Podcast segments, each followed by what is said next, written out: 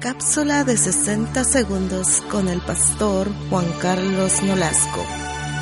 Se le llama pecado a toda mala acción que se aparta de lo bueno y justo.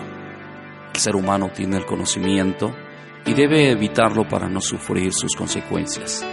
La razón divina dice que toda persona que quebranta sus mandamientos establecidos tiene problemas eternos. Dios, sabiendo la situación de su creación, envía a su Hijo a morir en la cruz para remediar este gran problema que condena al hombre y lo destituye de su presencia. Jesús quien vino a nuestro rescate para poder darnos la libertad, echó sobre su cuerpo todo pecado, destruyéndolo con su sacrificio. Es así como transfiere liberación a todo aquel que cree en él.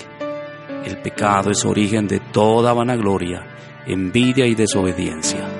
Cuando tu mayor preocupación es vivir para tu Señor, el pecado no será tu problema.